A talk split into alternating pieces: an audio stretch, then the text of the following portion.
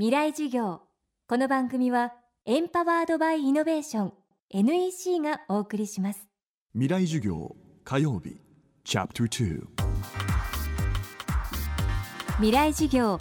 今週の講師は文芸評論家東正夫さん。怪談専門誌 U の編集長で幻想文学ホラーの批評活動怪談研究の第一人者として知られています岩手県遠野に古くから伝わる怪談話怪奇譚を数多く収録した柳田国夫の遠野物語。日本の民族学の原点ともいえるこの作品はどんな背景から生まれたのでしょうか。未来事業2時間目。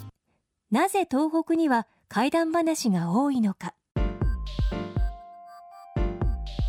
あの東北というところはもちろんその日本のね朝廷のある奈良京都あるいはまあその近代では東京ですがそういう場所に比べてやっぱりあの遠く離れた辺境というふうにねまあ呼ばれてきたでそれによっていろんな形でそのまあ、えー、中央のそういう時の権力者によってこう搾取されたり弾圧されたりっていうまあ悲しい、えー、歴史があるわけですね。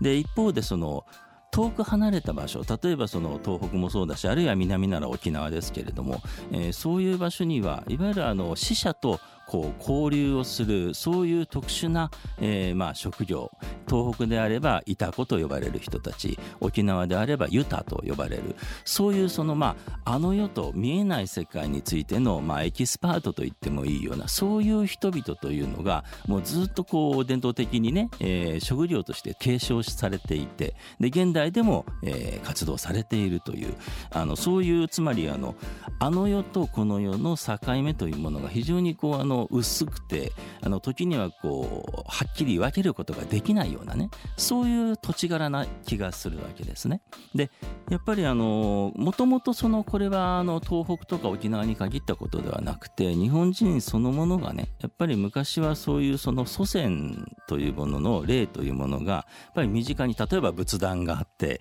そこにねいろいろお供え物をしたりしてつまりあの死んだ人たちもあの家族としてね同じようにこう暮らしている見えないだけでっていうおそらくそういう感覚っていうのはずっと日本人の中にあったと思うんですよ。でそういうものを今に残している場所ということで例えば東北があり沖縄がありっていうあのそういうことなんじゃないかというふうに思うんですね。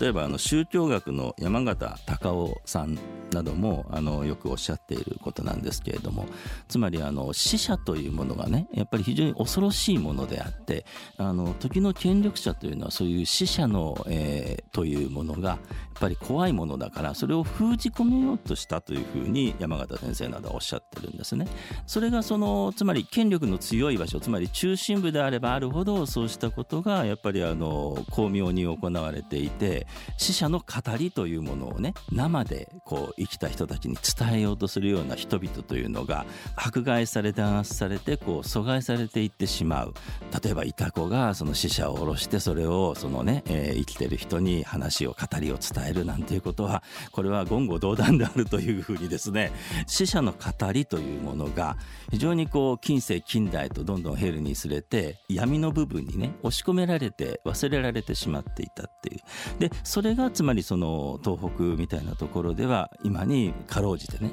伝えられているんじゃないか濃厚にそうした死者の語りみたいなものをあの伝えようとする文化が残ってきたんじゃないかっていうことですね。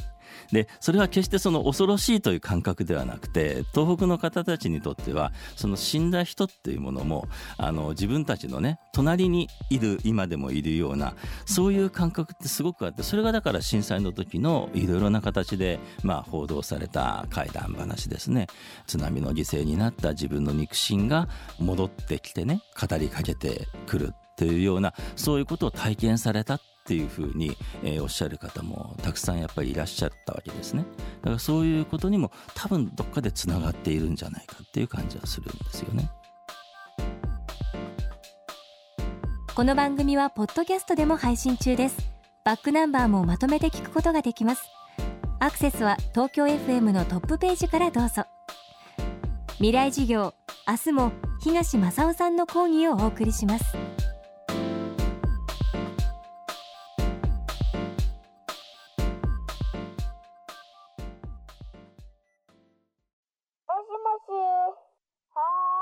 一本の糸でつながる糸電話。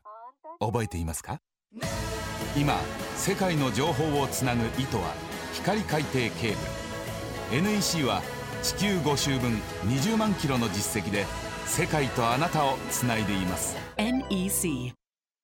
未来事業。この番組はエンパワードバイイノベーション。NEC がお送りしました。